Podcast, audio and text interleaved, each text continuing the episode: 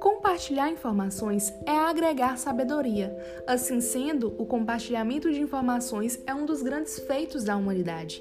E para isso que estamos aqui hoje, para falar com vocês sobre fatores pós-natais que influenciam no desenvolvimento neuropsicomotor do neonato.